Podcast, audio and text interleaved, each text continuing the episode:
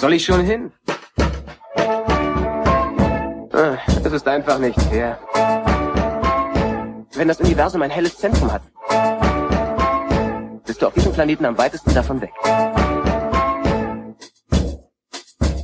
Blue Milk Blues. Herzlich willkommen zum ersten Teil unserer Begleitungsfolgen zu The Mandalorian. Ich heiße Tobi und freue mich, die nächsten paar Folgen mit Katharina zu bestreiten, die regelmäßige Blue Milk Blues Hörer aus den Folgen 35 und 43 kennen. Hi, ja, schön mal wieder hier zu sein. Genau, ja, und wir, ähm, also wir freuen uns jetzt nach einer gefühlten halben Ewigkeit endlich äh, ganz offiziell Disney Plus in Deutschland auch zu bekommen und und genauso offiziell jetzt die erste Star Wars Realserie schauen zu können. Ähm, du und du hattest vorher auch noch gar nichts angeschaut, ne? Nee, und das war auch wirklich hart, muss ich gestehen. Also ähm, nicht, weil wahnsinnig viele Story-Spoiler in der Gegend rumgeschwirrt wären, aber gerade wenn man irgendwie Plattformen wie Twitter oder Tumblr oder sowas benutzt, ähm, die ja halt auch viel von dem Star Wars Fandom international genutzt werden, du wurdest halt zugespammt mit Bildern von diesem Baby Yoda. Genau, ja. Äh, Dass du dich wirklich, also du kamst ja gar nicht umhin, dich zu fragen, um was es eigentlich in dieser Serie gehen muss, weil es einfach so viele Bilder dazu gab. Ja. Und Memes und was weiß ich nicht was. Ähm, das alles so ein bisschen auszublenden und zu sagen, okay, nein, da kümmerst du dich im März drum und nicht irgendwie zu gucken, okay, wie komme ich doch an die Folgen jetzt schon ran. Ah, Es war nicht ganz so einfach. Das Positive an der ganzen Baby Yoda Flut war natürlich, dass man eigentlich sonst überhaupt keine Spoiler mitbekommen hat. Also ich habe jetzt nicht, ähm, also ich habe mich schon so ein bisschen von Twitter ferngehalten und äh, aber Baby Yoda war ja nicht zu vermeiden. Ähm, und aber es hat sich im Grunde das, diese ganze Reaktion auch so auf Baby Yoda konzentriert, dass man eigentlich sonst relativ sicher war. Also ich habe jetzt wirklich auch sonst überhaupt nichts mitbekommen, was mit Mandalorian los ist. Also storymäßig oder ob es irgendwelche großen Reveals gibt oder so.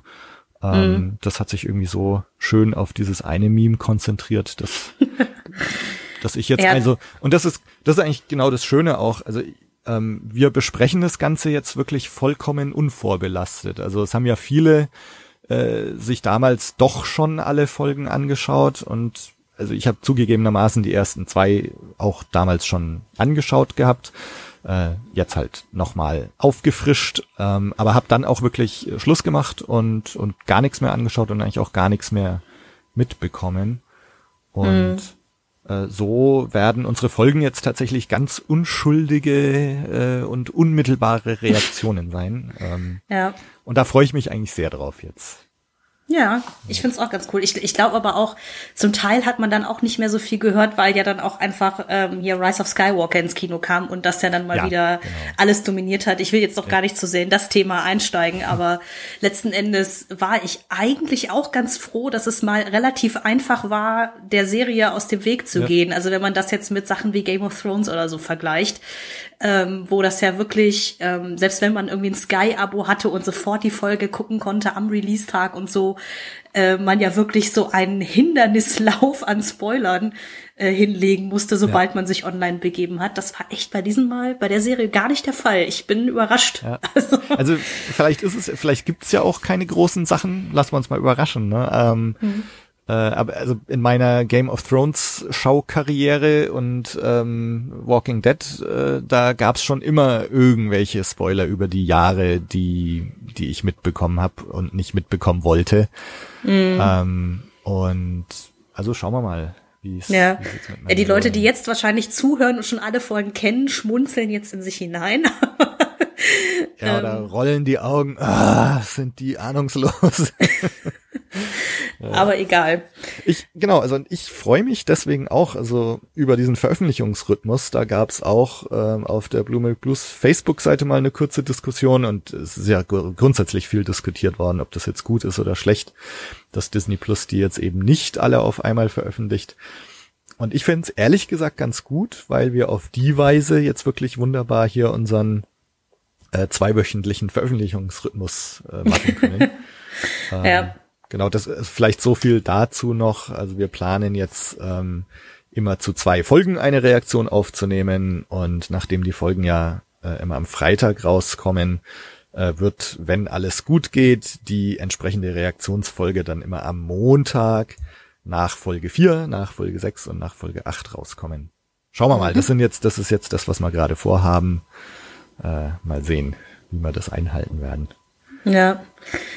Ich weiß aber gar nicht, ich, ich weiß nicht, vielleicht hat man sich auch schon so daran gewöhnt, zum Beispiel bei Netflix oder so, dass man Serien sofort so komplett mhm. binge-watchen kann. Ja. Ähm, dass man deswegen dachte, klar, wenn die das alles auf einmal veröffentlichen, aber ich find's auch so als Zuschauerin gar nicht schlecht, weil dann habe ich sowas, worauf ich mich jede Woche freuen kann. Ja, Eben gerade, genau. weil es an einem Freitag ist. Also ja. gut, als Freelancer arbeite ich eh irgendwie gefühlt 24-7, aber ähm, keine Ahnung, ich find's irgendwie ganz cool. Ist zwar ein bisschen altmodisch, aber Finde ich gut. Ja, nee, also ich, ich finde es auch ganz gut. Und ich, ich, was ich auch ganz schön finde, ist einfach die Tatsache, dass es dadurch dann doch so ein bisschen noch im kollektiven Gespräch bleibt. Ähm, also so, man hat jetzt tatsächlich so ein bisschen so diesen ähm, Watercooler-Tag, äh, äh, Talk, ne? also wo, wo vielleicht dann am Montag danach die Leute auf Arbeit drüber sprechen. Ähm, mhm. Gut, das ist im Moment ein bisschen schwierig, ähm, aber vielleicht sprechen die Leute dann virtuell äh, am Watercooler äh, über Mandalorian am, am Samstag, Sonntag, Montag. Äh, also ich finde es ganz schön, dass, dass das dadurch jetzt dann zumindest mal so bis ähm, ja, wie lang läuft es dann? Bis Anfang Mai oder so, dass es dadurch mhm. halt so ein mhm. bisschen im Gespräch einfach bleibt. Und ja. Ja. Ich muss, ich muss ja gestehen, gerade bei so Serien, auch bei Game of Thrones oder ähm, ich sag jetzt, ich habe mit einem Kollegen zusammen Westworld geguckt zum Beispiel, das war auch so eine Geschichte. Ich fand es eigentlich ganz cool, dass irgendwie dieses Ereignis von, man hat dann eine Folge oder zwei geguckt und dann hat man sich am nächsten Tag schon darauf gefreut, das mit jemandem durchdiskutieren zu können. So. Genau. Das genau. gehörte irgendwie so ein bisschen zu der ganzen, zu dem ganzen Erlebnis dazu. Ja. So, ähm, das hast du halt nicht, wenn du einfach so, keine Ahnung, wie jetzt bei The Witcher oder so, acht Folgen und dann gib ihm hast, ne? So. Genau, und und der eine schaut's dann irgendwie ne, in der gleichen Nacht irgendwie acht Stunden lang durch und der nächste ähm, äh, nimmt sich ein bisschen Zeit und aber irgendwie kann man letztendlich hat man irgendwie so dieses ja. gemeinsame Schauerlebnis einfach nicht mehr. Ja, wir beide haben das ja hier auf jeden Fall, ne? dadurch, dass wir die Folgen dann immer quasi, quasi im Doppelpack besprechen. Genau. Und also ich finde ja. es, ich finde es sehr schön und, und irgendwie können uns die Leute jetzt dann auch dabei begleiten oder wir begleiten sie und äh, also ich freue mich da sehr jetzt auf die nächsten äh, vier Folgen. Mhm. Genau. So. Ja, dann lass ja. uns doch mal einsteigen. Also ich habe jetzt gedacht, dass wir vielleicht so ein bisschen, äh, können wir grundsätzlich, äh, würde mich natürlich interessieren, was jetzt so deine, deine grundsätzliche Reaktion auf diese ersten beiden Folgen ist. Dann können wir uns ja mal so ein bisschen durchhangeln von Story zu Worldbuilding zu Look and Feel und dann vielleicht nochmal so ein bisschen so eine Metaebene einnehmen. Ähm, was heißt das jetzt für Star Wars oder äh, trifft mhm. das jetzt die Erwartungen und so weiter. Also genau. Aber dann fangen wir doch mal an. Was ist so deine, deine allgemeine Reaktion jetzt erstmal nach diesen ersten beiden Folgen? Mm, ich, ich, ich überlege gerade, wie ich das am besten in Worte fasse. Also ich fand die beiden Folgen gut. Ich glaube, ich bin aber gerade noch so ein bisschen zögerlich mit dem Urteil, weil ähm, ich, vielleicht liegt es auch einfach daran, dass man mittlerweile so ein gebranntes Kind ist, weil es ja. viele Serien gibt, die super gut anfangen und dann in den letzten zwei Folgen das quasi rück, rückwirkend irgendwie alles gegen die Wand semmeln. ähm, so, ne, wir hatten ja Game of Thrones schon, also der, der eine Staffel so gefühlt die ganze Serie einem vermiest. Ähm, ja, also ne, aber grundsätzlich, ich fand's mega gut. Ähm, es ist auch du durchaus spannend. Ich finde es auch ungewöhnlich erzählt, weil es ja sehr, sehr ruhig ist die meiste mhm. Zeit. Mhm. Ähm, ich habe mit deutlich mehr äh, äh, Action gerechnet, muss ich gestehen. Ja. Ähm, und finde aber bis jetzt, so wie es aufgemacht ist, alles sehr, äh, sehr interessant. Also die Figuren, die da sind, ähm, und auch wenn sie nicht viel sprechen, wie halt der Mandalorianer selbst, ähm, man ist doch schon irgendwie so angefixt, dass man wissen will, was, was passiert als nächstes. Das finde ich schon spannend an der Serie. Also vor allen Dingen, wenn man vergleicht, dass die Star Wars Filme, zumindest die neueren, ja alle schon durchaus ein Action-Spektakel sind. Also ja. ich weiß nicht, wie war da, denn dein Eindruck? Also ähm, ich war so ein bisschen unbeeindruckt. Ähm, also ich hatte in irgendeiner vergangenen Folge äh, hatte ich schon mal, haben, hatten wir schon mal kurz drüber geredet und ähm, da hatte ich so meine erste Reaktion tatsächlich auch schon mal dokumentiert, ähm, dass es waren ja sehr viele Leute sehr gehypt, ähm, was man dann auch so aus, aus Amerika oder Holland hat rüberschwappen hören, war ja durchaus sehr, sehr viele positive Reaktionen. Und ähm, als ich dann diese ersten zwei Folgen gesehen hatte, war ich erstmal so ein bisschen, naja, also das ist jetzt nicht so das Heilsbringer-Erlebnis, wie manche irgendwie dargestellt haben. Oder so, ah, endlich ein erwachsenes Star Wars ähm, und, und nicht so dieses kunterbunte Action-Spektakel für Kinder. Ähm, und angesichts dessen war ich so ein bisschen enttäuscht, unbeeindruckt. Ich hatte jetzt auch gerade Game of Thrones und Walking Dead ja schon erwähnt. Ich hatte mhm. halt auch eher so ein erwachsenes Star Wars mit ein bisschen komplizierteren Erzählstrukturen erwartet. Ähm, und so und, und dass dann diese Folgen ja doch sehr linear erzählt sind, dass die sehr viele, sagen wir mal, alberne Elemente auch drin haben und dass sie auch sehr kurz waren und, und irgendwie nicht so eine vielschichtige Erzählstruktur wie jetzt Game of Thrones haben. Mhm. Äh, da, da musste ich mich erstmal damit abfinden und, und war da tatsächlich eher so ein bisschen, okay, ja, schauen wir mal, also die Serie muss mich jetzt erstmal noch überzeugen. Okay. Ähm, jetzt ist beim zweiten Mal so, also ich habe ja, also ich habe keine Ahnung, November oder so hatte ich mir diese ersten zwei Folgen angeschaut und dann eben auch Schluss gemacht. Und ja, jetzt äh, eben für, für diese Folge jetzt nochmal ganz aktuell eben auf Disney Plus die zwei Folgen angeschaut. Und hab's jetzt doch eigentlich ziemlich genossen. Ne? Also wenn, wenn ich mich jetzt erstmal drauf einlass oder, oder mir bewusst war, okay, äh, ne, ich muss meine Erwartung irgendwie managen oder ich hatte jetzt ne, eine andere Erwartung äh, oder wusste schon, was passiert und äh, konnte mich jetzt auf andere Sachen konzentrieren und habe jetzt schon viele Dinge äh, gefunden, die mir sehr viel Spaß gemacht haben und die ich auch sehr cool finde. Ähm, also bin da jetzt so ein bisschen versöhnt mit dem Ganzen, bin aber trotzdem noch so, ah, schauen wir mal, was jetzt Folge drei und vier so bringen. Ja, ich, ja, ich weiß genau, was du meinst. Es, dafür, es passiert halt tatsächlich nicht so recht schrecklich viel in den ersten zwei Folgen. Es fühlt sich schon eher so an, vor allen Dingen, wenn man die hintereinander schaut, als wäre das jetzt erstmal Exposition. Ne? So hm. dieses, hier sind wir gerade, das sind so die wichtigsten Figuren, mehr oder weniger. So, und jetzt, ich hoffe ja mal, dass sie das noch jetzt noch ein bisschen ausbauen. Wir wollten ja gleich noch über den, das Worldbuilding sprechen. Ähm, ich glaube, ich weiß aber, was du meinst, was die Sache mit den Erwartungshaltungen angeht. Weil ich bin zum Beispiel an die Serie rangegangen und habe nichts erwartet. Also mhm. gar nichts. Okay. Ähm, ich muss jetzt auch was ganz Ketzerisches von mir geben. Ich habe halt mich auch absolut null für die Mandalorianer interessiert bisher. Mhm. Also dieser äh, Hype, den es ja früher auch schon um Boba Fett zum Beispiel gab als Figur das war für mich schon immer so, ja, der ist halt da. ähm, die haben mich per se als Figur nicht gestört, weil sie ja halt auch, ich glaube, in Knights of the Old Republic wurden sie ja auch schon aufgegriffen in dem Videospiel. Ja, äh, sie ja, kommen genau. natürlich auch ganz viel in äh, The Clone Wars vor, wenn ich mich recht mhm. erinnere. Mhm. Ähm, da allerdings äh, ganz anders als hier irgendwie. Mhm. So, das war so diese, ja, okay, die sind halt da, aber das ist so, wenn es jetzt diese Serie nicht gegeben hätte, hätte mir wahrscheinlich nichts gefehlt, sagen wir so. Ähm, dieses, weil ich halt einfach dann doch da in diesen Teilbereich des, des Lores von Star Wars nie so äh, investiert war.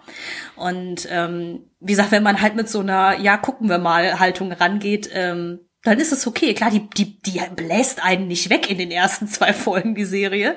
Aber ähm, ich glaube, das muss es auch gar nicht mehr. Also ich glaube, wir hatten so viele mega bombastische Serien in den letzten zehn Jahren, ähm, dass es für mich fast schon entspannt ist, wenn man einfach mal an so eine Serie rangehen kann und mal nichts erwartet und einfach sie mal plätschern lassen kann. Ja, ja.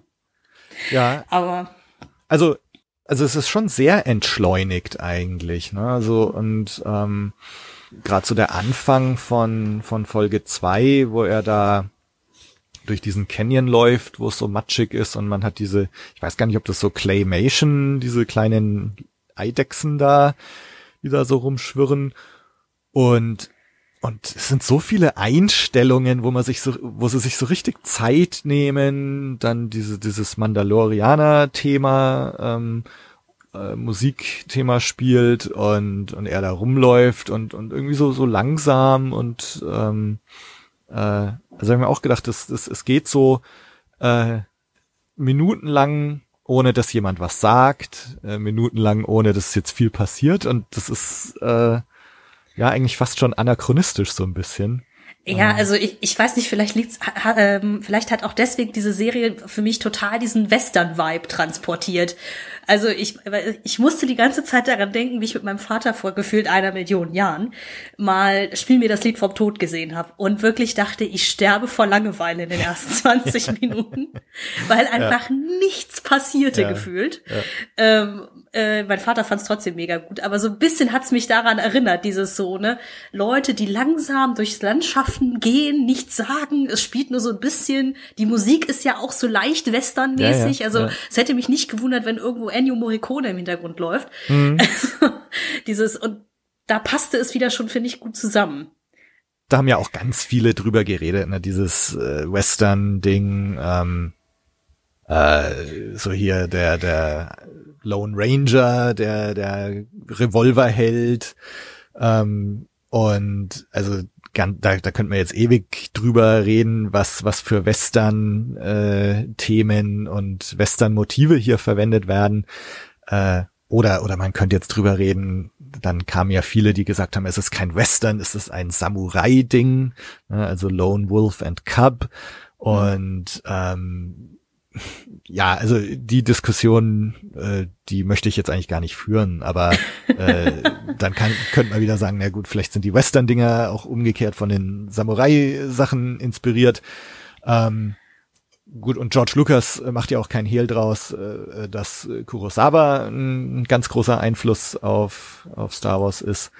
Ähm, also vielleicht können wir uns darauf einigen, dass es beides irgendwo ist. Ne? Es gibt ja. definitiv diesen Western-Einfluss äh, und es, es gibt aber auch so ein so ein Samurai-Ding äh, und und Lone Wolf and Cub. Ja, also äh, was man jetzt so in Folgen eins und zwei gesehen hat mit Baby Yoda und ähm, so fast so ein paar zärtliche Momente zwischen den beiden, ähm, mhm. das schlägt schon sehr in diese Kerbe. Mhm. Ähm, ich finde es interessant, was du gesagt hast, so hätte, hätte mir was gefehlt äh, ohne diese Serie. Ähm, ist vielleicht eine Frage, die können wir so am, am Schluss nach Folge 8 nochmal aufnehmen. So, hätte mhm. uns jetzt was gefehlt, wenn wir das nicht gesehen hätten.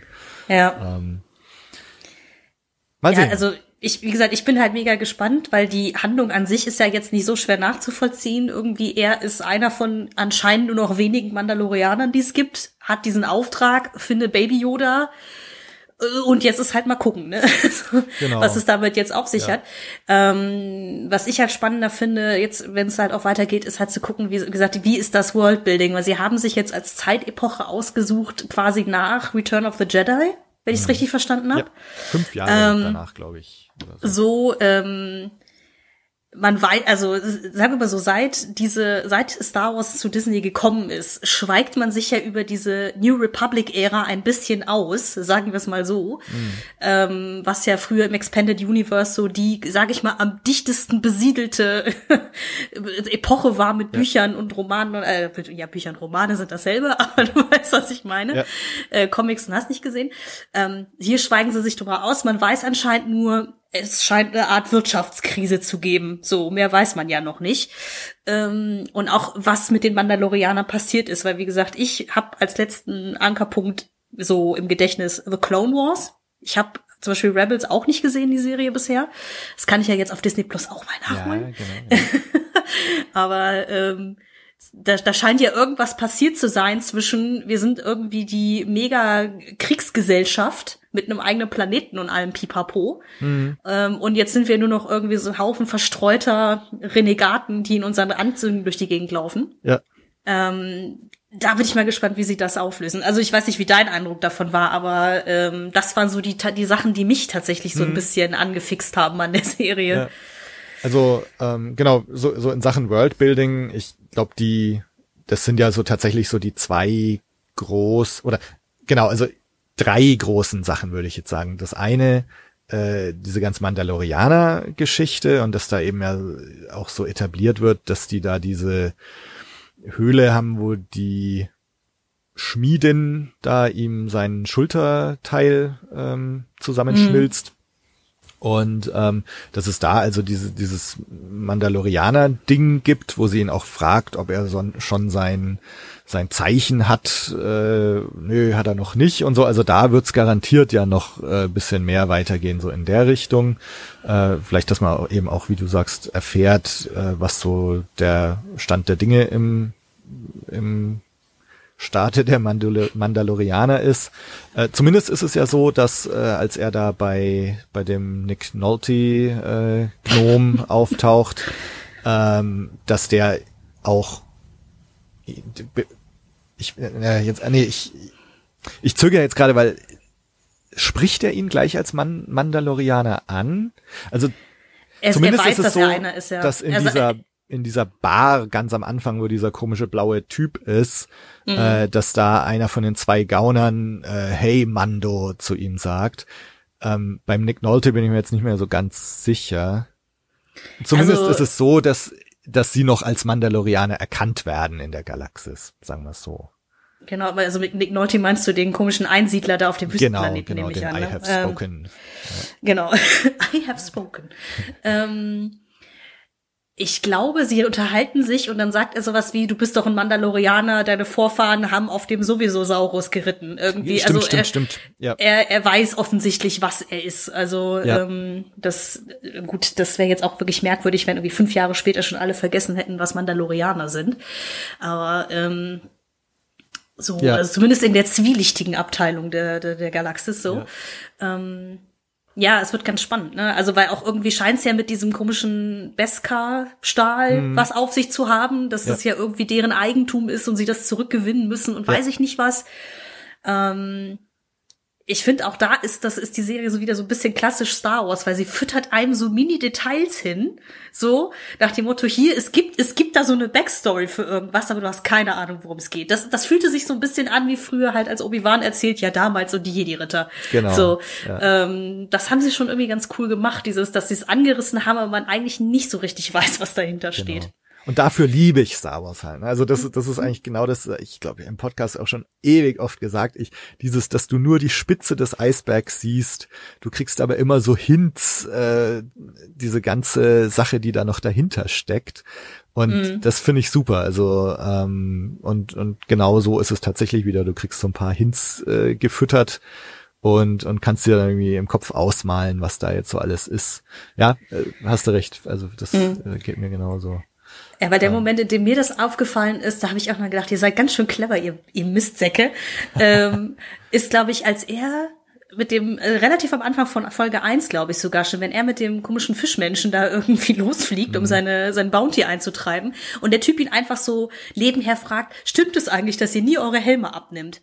Das Mhm, wacht ja, ja. direkt zu diesem, das macht direkt zu diesem Kopf auf, also diese Story auf, nach Motto, okay, was müsste eigentlich passieren, dass sie das machen? Ja. Und warum machen sie es nicht? Und so, ne? Man stellt sich halt direkt so tausend Fragen. Dieses, ähm, nicht schlecht. Also vor allem abgesehen davon, dass Boba Fett auf Camino ziemlich casual ohne seinen Helm rumgelaufen ist, aber ähm, so von der Idee her fand ich das sehr gut gemacht. Ja, ja. Also Es war gar nicht Boba Fett, es war nee, Django, Django, genau. Fett. Ja. aber du weißt, was ich meine. Ja, ja, ich, ich weiß. ähm, ja, nee, ähm, und und also weil du jetzt gerade äh, den diese Sache mit dem Helm ansprichst und und auch der der blaue Typ da am Anfang, ähm, da, da sind so viele Sachen auch drin, so so Hints auf auf die gesamte Star Wars Mythologie. Also der spricht ja auch vom Life Day, also hier äh, den Star Wars Holiday Hassan äh, wird das wahrscheinlich überhaupt nicht gefallen haben. Also das ist ja aus dem Holiday Special dieser, wo Chewie da zu seiner Familie will für den Life Day. Ich weiß nicht, hast du das Holiday Special mal gesehen? Ey, ja, vor tausend Jahren und ich habe es vor Fremdscham kaum ertragen. Mhm. Ja, ja, genau. aber- Also man möchte es ja am liebsten vergessen, aber Live Day ist jetzt zumindest dadurch schon wieder kanonisch geworden. Und, äh, und beziehungsweise in dem Holiday Special äh, sieht man Boba ja auch auf, oder Boba Fett ja auch auf diesem Mythosaurus reiten. Also auch das ist vielleicht nochmal so ein, so ein Hint zum Holiday Special. Ähm, wenn wir schon dabei sind, dann die Blurks, äh, auf denen da der Nick Nolte reitet, die äh, kamen ja in, in den Ewok-Filmen vor. Ah, stimmt. Ich wusste, die kamen mir bekannt ja. vor, aber ich konnte es nicht mehr, äh, äh nicht mehr sagen, woher. Also ja. es gibt, so, das sind gerade mal so zwei Hinweise, die auf auf Sachen, die gerade so einen so einen eher nicht kanonischen Stand äh, haben. Ähm, aber das das finde ich eben unheimlich schön, dass äh, hier die Serie so ein äh, so eine Kenntnis äh, zeigt, dass die Macher da schon sich durchaus äh, der der Geschichte von von Star Wars und und den Sachen, die es da gibt, bewusst sind und und da eben genau solche Hints einbauen und eben schauen, äh, dass sie da von Anfang an irgendwie diese Mythologie weiterführen, dass sie eine Mythologie aufbauen. Ähm, also mhm. finde ich finde ich bisher unheimlich gut und ich habe auch das Gefühl, dass es genau da jetzt mit dieser ganzen Mandalorianer-Geschichte, dass wir da schon durchaus noch äh, mehr zu sehen bekommen. Ähm, die anderen zwei Sachen, weil ich vorhin gesagt hatte, drei Sachen, ähm, hm. wo ich tatsächlich äh, genauso gespannt bin, ist, ist die zweite Sache mit dem Imperium. Ne? Also hier Werner Herzog ähm, hat ja dieses imperiale Zeichen da um den Hals hängen und hängt noch mit den Sturmtrupplern als, als Bodyguard rum. Also da bin ich auch sehr, sehr gespannt, was wir da jetzt noch so zu sehen bekommen. So diese Übergangsphase Imperium. Es, es gibt noch so ein paar verstreute Leute. Ähm, kriegen wir vielleicht mit, was so der Status quo der Republik ist. Ähm, kriegt man vielleicht schon irgendwas von, von der First Order mit. Also auch da bin ich sehr gespannt, wie, wie das noch weiter geführt mm. wird. Und dann andere Sache in Sachen Worldbuilding ist halt noch diese Geschichte mit der Kopfgeldjäger-Gilde, dass da halt auch irgendwie ah, etabliert stimmt. wird, dass es da diese Aufträge gibt und, und eine Gilde gibt und so weiter. Mhm. Ähm, das trägt schon auch irgendwie zu diesem Worldbuilding da äh, bei, auch wenn das jetzt vielleicht ein Aspekt ist, der mich von den drei genannten Dingern jetzt so am wenigsten interessiert. Mhm. Ich fand es aber auch witzig, äh, ich glaube, ist das noch Folge eins? Ja doch, wo sie da, wo er da diesen, diesen ähm, Attentäter-Druiden trifft. Ja, ja, ähm, genau. Das fand ich auch so einen äh, sehr, sehr netten Hinweis. Ich meine, die sind ja, kamen auch später noch in anderen Serien, glaube ich, vor. Also ich meine, in, in The Clone Wars waren sie auch drin, diese Attentäter-Druiden. Ich persönlich musste aber mehr so ein bisschen an Shadows of the Empire denken, wo man ja auf äh, IG-88, glaube ich, trifft, mm, aber der mm. sieht mhm. ja genauso aus. Ja. Ähm, er ist noch nicht ganz so witzig. Als ich dann hinterher äh, die Credits gesehen habe und gesehen habe, dass Taika Waititi ihn gesprochen ja, ja, hat, war das auch so, okay, man versteht den Humor. Das ist halt dieser gleiche Humor, der auch bei Thor Ragnarök zum Beispiel drin ist. Ne, wo er ja, glaube ich, auch eins von diesen Aliens spricht. Ähm, aber das tut der ganzen Sache so ein bisschen gut, weil ich glaube, wenn es zu ernst gewesen wäre, die ganze Zeit so nur John Wayne, dann wäre es vielleicht ja. ein bisschen dröge gewesen. Aber ähm, ja, das stimmt schon. Also ich kann mir vorstellen, dass jetzt diese erste Staffel, glaube ich, noch sehr klein ist, so im, was, was den, den, den, den, die, die, den Scale angeht. Ich weiß gerade mhm. das deutsche Wort nicht dafür, ne? Aber dass es jetzt gerade, glaube ich, wirklich erstmal um den Mandalorianer und ja. um halt äh, The Child, also Baby Yoda geht. Ähm, und was es da auf sich hat, und der Cast wahrscheinlich relativ klein bleiben wird. Also, ne, dass man jetzt vielleicht, keine Ahnung, sagen wir mal fünf, sechs, sieben Hauptfiguren hat, um die sich das Ganze dreht.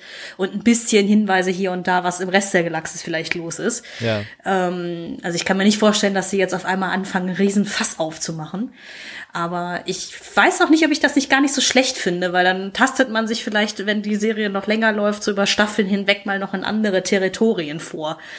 Ähm, ja. Was ja jetzt auch nicht schlecht wäre. Das war auch so ein Ding, das, das trägt jetzt, äh, wenn wir jetzt gerade eh übers Worldbuilding reden, ähm, das passt ja jetzt da eigentlich schon auch dazu. Also ähm, mir ging es tatsächlich auch so, dass mir die Schauplätze so, so ein bisschen zu äh, oder bisschen zu klein waren, wollte ich sagen, oder zumindest, dass ich überrascht war, dass es so klein ist. Ähm, sehr, sehr überschaubar, wo es jetzt gerade stattfindet. Ich muss auch sagen, dass ich die Schauplätze jetzt bisher auch nicht so interessant fand. Ähm, gut, man hat halt am Anfang diesen zugefrorenen See oder Meer ähm, und dann gibt's gibt's diesen Kopfgeldjäger Outpost. Ich habe extra mal nachgeschaut.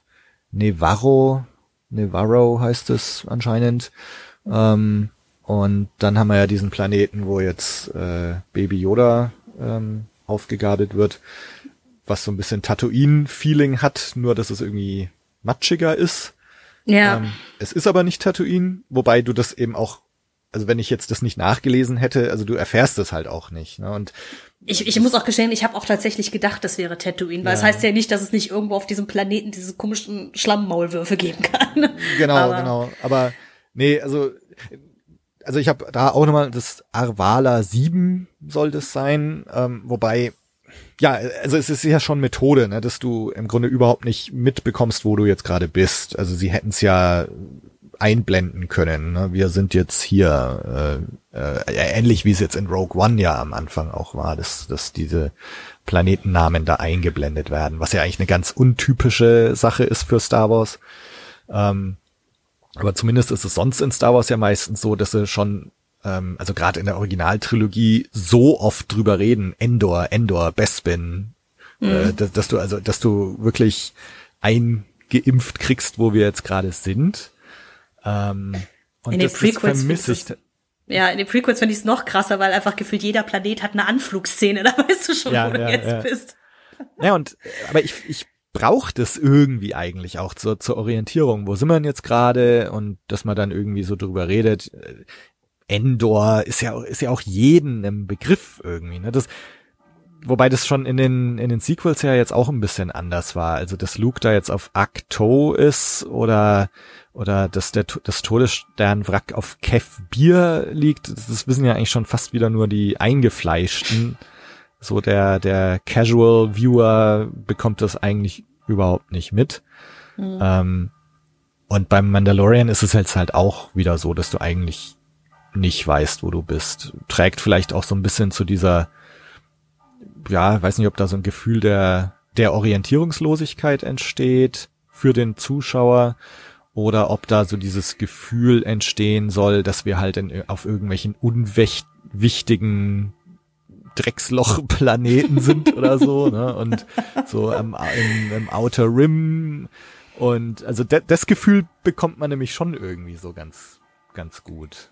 Ja, man hat auf jeden Fall das Gefühl, man ist am Arsch der Welt. Ja, ja, genau. Im genau. wahrsten Sinne des Wortes. Ja. Ähm, ich weiß, was du meinst. Ich fand es auch mega irritierend, dass es nicht eingeblendet ist, wo man ist. Also, dass man nicht mal weiß, ist das jetzt irgendwie äh, mit Rim, Outer Rim, äh, Zentralwelten, keine Ahnung was. Okay, also Zentralwelten wahrscheinlich nicht so, wie es ausschaut, aber ähm, ne, du bist du bist erstmal vollkommen lost. Du hast keine Ahnung, wo, wo man eigentlich ist gerade. Und Ja. die hat man bis hat man bis Ende der Folge zwei eigentlich auch nicht so wirklich. Ähm, ist die Frage, ist es für die Handlung wichtig? Wahrscheinlich nicht. So, wo es gerade spielt. Ja. Ist jetzt meine Vermutung. Ja, Kann natürlich ja, sein, ja. dass es noch wichtig wird, weil äh, man sich ja offensichtlich komplett in Schweigen darüber hüllt, wo Baby Yoda hergekommen ist. So. Ähm, ja und Baby Yoda heißt ja auch nur Baby Yoda, weil kein Mensch weiß, wie Yodas Rasse oder Spezies heißt. Also ist dementsprechend, das ist so, mal schauen, ob sie es in dieser Staffel überhaupt schon auflösen oder ob das sozusagen das große Geheimnis der Serie ist. Also es ist halt mal abzuwarten, womit sie damit hinwollen mit Ja, dieser ja. Handlung, ne? Ja, also sag mal, was jetzt Spoiler angeht, äh, da habe ich zumindest auch überhaupt nichts mitbekommen und anscheinend redet man zumindest ja immer noch nur über Baby Yoda. Also das würde für mich jetzt mal darauf hinweisen, dass wir auch nach Folge 8 immer noch nicht viel schlauer sind. Aber Mhm. ja, lassen wir uns da mal überraschen. Aber Ja.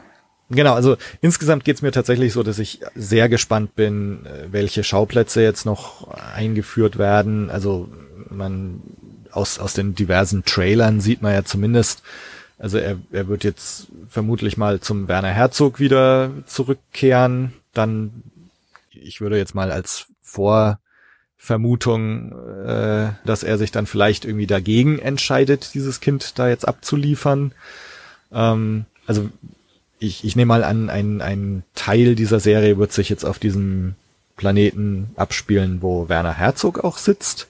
Ähm, und ja, also mal, mal sehen, was dann noch so kommt. Also mir geht's auch ein bisschen so, dass ich hoffe, dass es von der Scale, wo mir auch gerade das deutsche Wort fehlt, äh, dass es da noch ein bisschen größer wird. Ähm, ich ich finde aber, sie gehen auch irgendwie ganz gut damit um.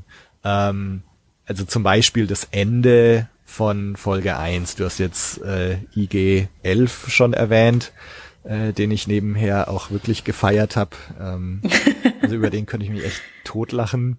Ja. Äh, nicht nur, was er sagt mit seinem Selbstzerstörungsmechanismus, aber auch dieses, ich finde es so geil gemacht mit seinen Augen, wenn, wenn er sich irgendwo hindreht und dann diese zwei Röhren, die er da oben hat, wenn die dann noch sich so bewegen. Ich, ja, ich finde es mega witzig. Diese bescheuerten Stielaugen, ja. Ja, ja genau. Was eigentlich, ich habe auch gedacht, während ich es geguckt habe, äh, zeigt einem diese, diese ganze Szene eigentlich, wie bescheuert die Idee von Assassinen-Droiden eigentlich ja, ist. Aber ich, ich finde, sie haben es irgendwie geil gelöst. Also so. ähm, mit, mit, so, mit so einem Humor, äh, der auch nicht so total in your face ist. Also ich, ich fand das sehr, sehr geil. Aber diese ja. ganze Szene am Schluss, ähm, Andy von das alles, äh, mit dem ich am Freitag gesprochen hatte, hat irgendwie noch so schön gemeint, dass das so so ein Western-Stadt-Showdown ist, wie in so einem Vergnügungspark. Mhm. Ähm, so eine so eine Stunt-Show. Äh, und, und da hat er absolut recht. Also ich, ich dann habe ich mich auch dran erinnert, ich war vor zwei Jahren äh, mit meinen Neffen in, in so einer Western-Stunt-Show, wo du schon wusstest, ne, wenn die Leute da auf den Kirchturm geklettert sind, der klettert jetzt nur darauf, dass er gleich spektakulär wieder runterfallen kann. Ähm, und, und so ist es tatsächlich irgendwie, so diese Western-Stadt mit, mit Showdown und die Leute fliegen von den Dächern und so. Äh, also ich, ich finde, man spielt irgendwie auch ganz schön mit diesem relativ kleinen Scope äh, und mm. geht mit da so einem mit so einem Augenzwinkern irgendwie ran. Mm. Und ähm, also das das gibt mir schon Hoffnung, dass das äh, das wenn wenn es in dem Stil mit so einem Augenzwinkern auch weitergeht, äh, äh, fände ich cool. Ja. Ja, man weiß es halt gerade nicht. Ich finde, die ersten zwei Folgen, die haben so ein bisschen Potenzial, dass die, äh, dass die Handlung in sehr viele verschiedene Richtungen geht. Ne? Es kann halt zum mhm. Beispiel mega groß werden, weil, oh mein Gott, Baby Yoda ist mega wichtig aus Gründen, ja. ja. Ähm, und plötzlich interessieren sich 3000 Fraktionen für dieses Kind. Ähm, es kann aber auch eine total kleine persönliche Story sein, weil ich meine, sie hat, glaube ich, nicht ganz umsonst relativ früh etabliert, dass er, also der Mando jetzt offensichtlich ja auch so eine Art Findelkind ist. Also ja, Found, Foundling oder wie, wie ja. sie das genannt haben. Ähm, also dass er ja quasi wahrscheinlich kein gebürter, gebürtiger Mandalorianer ist. Ähm, und keine Ahnung, ne, dass es halt auch viel darum geht, ne, dass äh, er dieses Kind ja wahrscheinlich äh, schätzungsweise, wie man anhand der ganzen Memes ja sehen kann, ähm, bei sich behält, wahrscheinlich aus einem sehr persönlich motivierten Grund. Hm, ja. So, ne, deswegen mal schauen. Ähm, ich finde es auch übrigens sehr interessant, dass diese Figur, obwohl sie die ganze Zeit einen Helm aufhat und fast nichts sagt, also beziehungsweise, nein, nicht ganz nichts, aber wenig sagt, ähm, trotzdem irgendwie schon so einen greifbaren Charakter hat. Also das finde ich schon nicht schlecht gemacht. Ja, ja. Ähm, also es hilft natürlich, dass halt seine Rüstung und sein Helm einfach mega cool ist. Dieser der Helm, der wirkt halt so so richtig, ne? Der ist wahrscheinlich auch aus diesem Beskar-Stil mhm. und so richtig massiv und schaut mega cool aus und und ich finde äh, Pedro Pascal ich bin mal gespannt, ob er auch überhaupt seinen Helm abnimmt. Ne? Und ähm, dass du also einen Schauspieler hier castest, der, ja, sag mal, aus Game of Thrones zum Beispiel bekannt ist, Narcos war er ja auch dabei, dass du den so einsetzt, dass der halt seinen Helm bisher überhaupt nicht abnimmt und nur mhm. durch Körpersprache und so agiert. Wobei er das, also ich finde, er hat eine enorme körperliche Präsenz. Ähm, und es ist er schafft's schon so durch so kleine Nicker oder oder so ähm, Emotionen auszudrücken, äh, auch auch die, als er zum ersten Mal Baby Yoda sieht und seinen Finger da so hinhält, dann wackelt er mal so mit dem Finger irgendwie. Es sind so so kleine Sachen, äh, was äh, was er unheimlich gut macht, finde ich. Ähm, und gleichzeitig für mich ist es halt auch dann so so quintessential Star Wars, ne, dass du hier einen Hauptcharakter hast, der der seinen Helm nie abnimmt. Also ist mutig, aber ich find's auch irgendwie geil.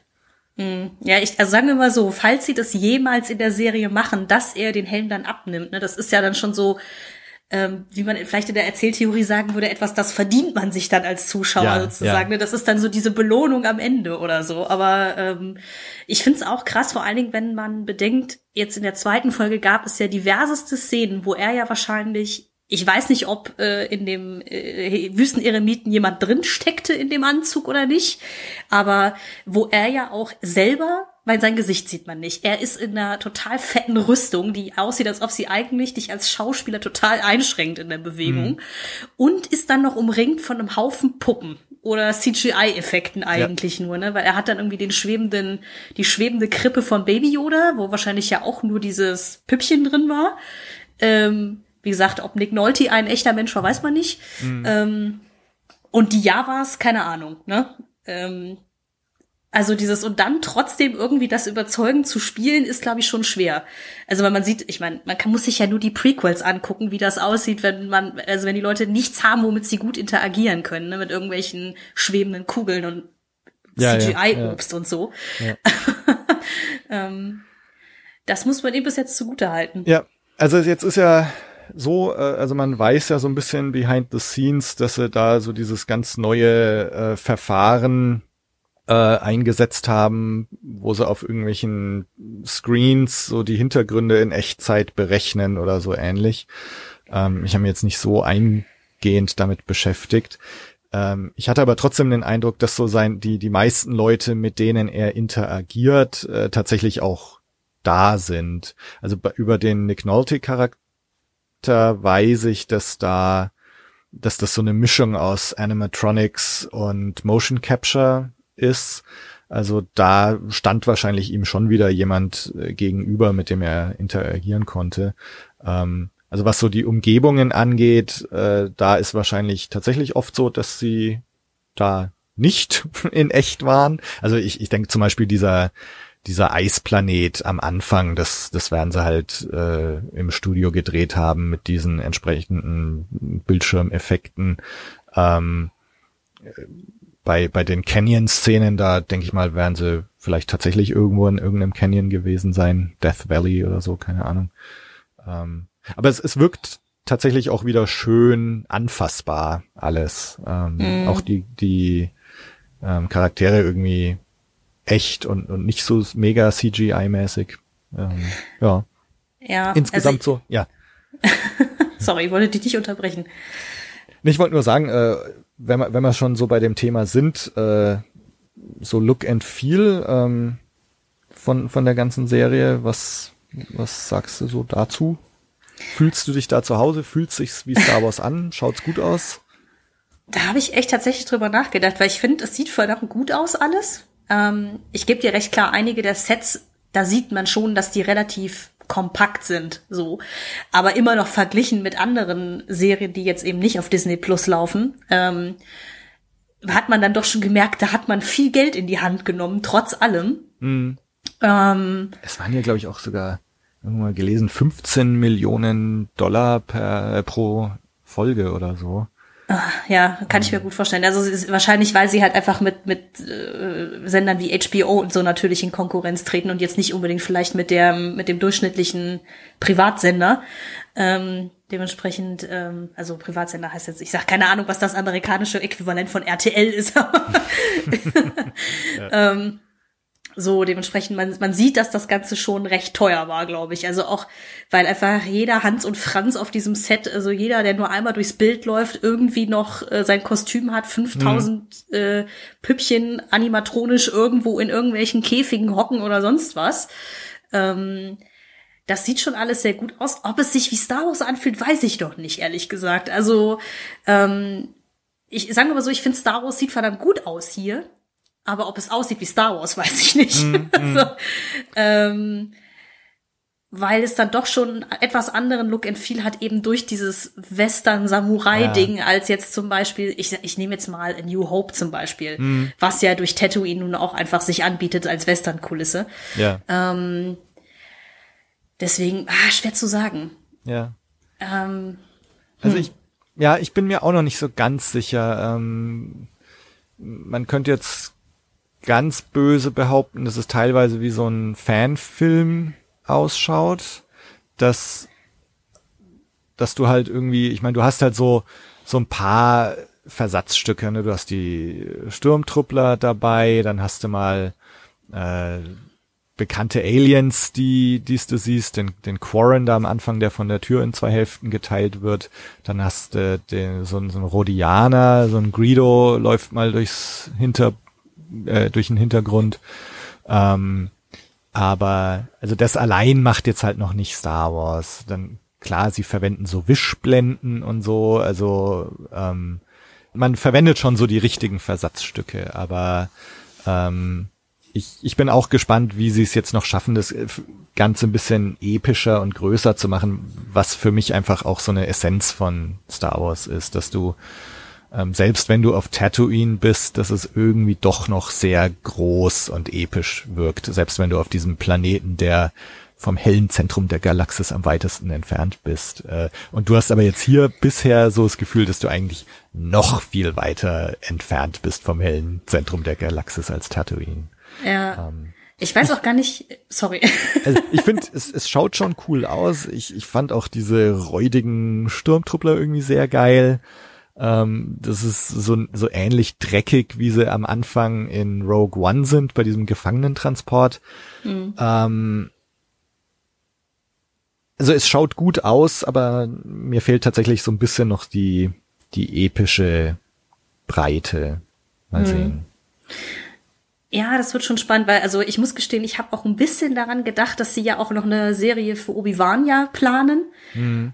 Ähm, und ich fast schon eigentlich gedacht habe, weil der sich ja schätzungsweise, also gehe ich mal von aus, hauptsächlich auf Tatooine rumtreiben wird, ähm, dass sie eigentlich da eher auch die Western-Nummer erzählen wollen würden. Ja, ja, ja. Also es gibt ja auch einen Roman, ich weiß gar nicht, ob der überhaupt noch kan kanonisch ist, der hieß ja auch einfach nur Kenobi, wo es ja genau darum geht, dass halt die ganzen Leute da irgendwie in Anchorhead und was weiß ich nicht wo, dass da so eine Western-Story erzählt wird, so ein bisschen Cowboy versus Aliens mäßig. Ja. Und Obi-Wan immer der Typ ist, der so irgendwie alle paar Wochen mal reinschneit und den Tag rettet, so nach dem Motto.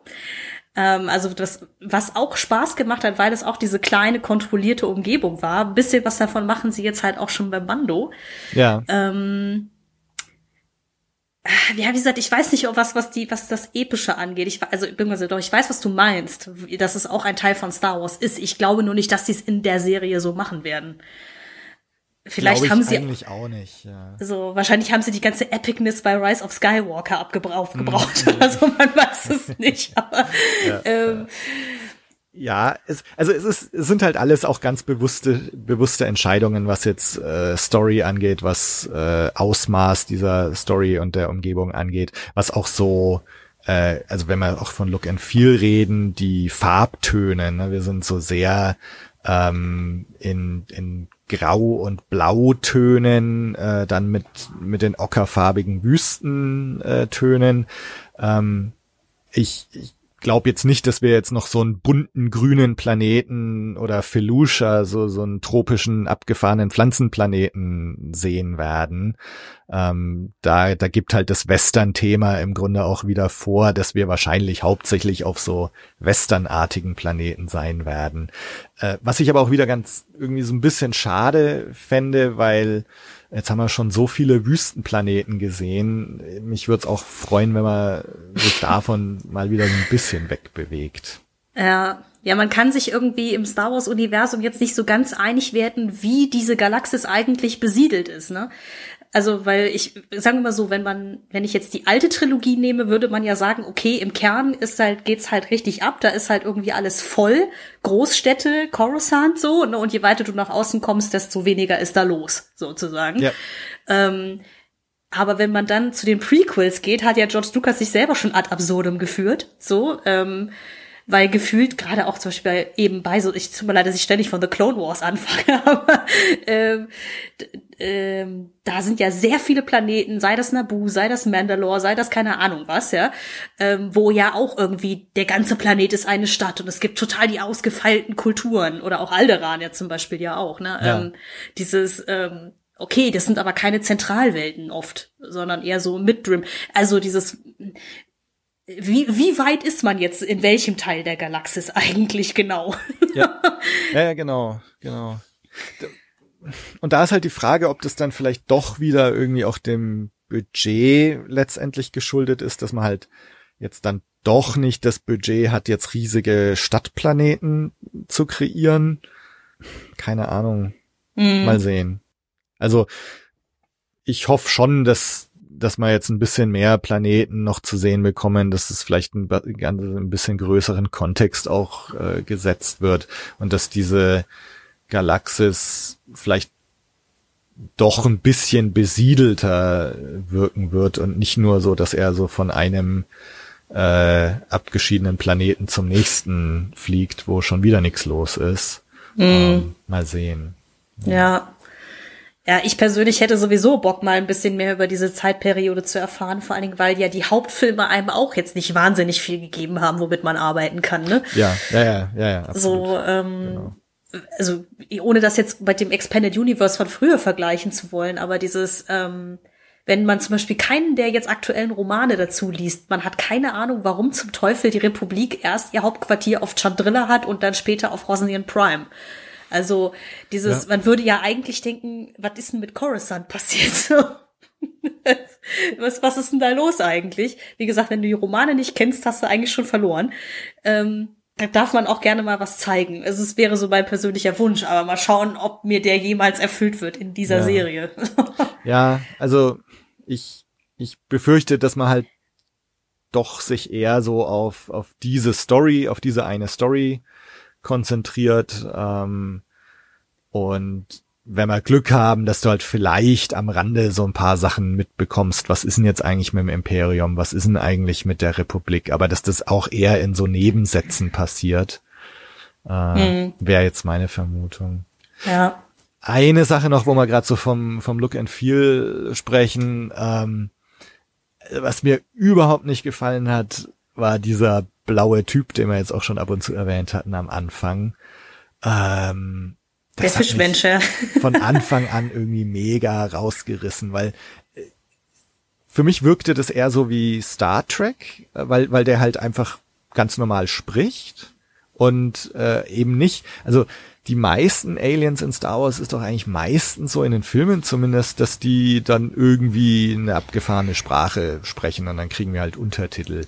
Dass der jetzt hier in so einem breiten amerikanischen Englisch da äh, daher redet, äh, das hat mich mega rausgerissen. Und ich habe da immer, ich musste da so an Joghurt äh, von äh, Spaceballs denken. So. An irgendein so Typ in einer Latexmaske, der ganz normal spricht.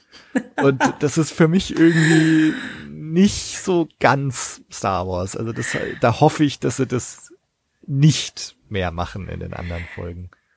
Jetzt, also jetzt, wo du sagst, muss ich auch wieder daran denken, dass ich den Typen total strange fand. Ja, ja. Ähm, ich habe es dann halt auch wieder vergessen, weil letzten Endes war das ja nur so mehr oder weniger die Eröffnungsszene. Der ist ja, ja dann nicht mehr wichtig, nachdem er da eingefroren wurde. Aber ja.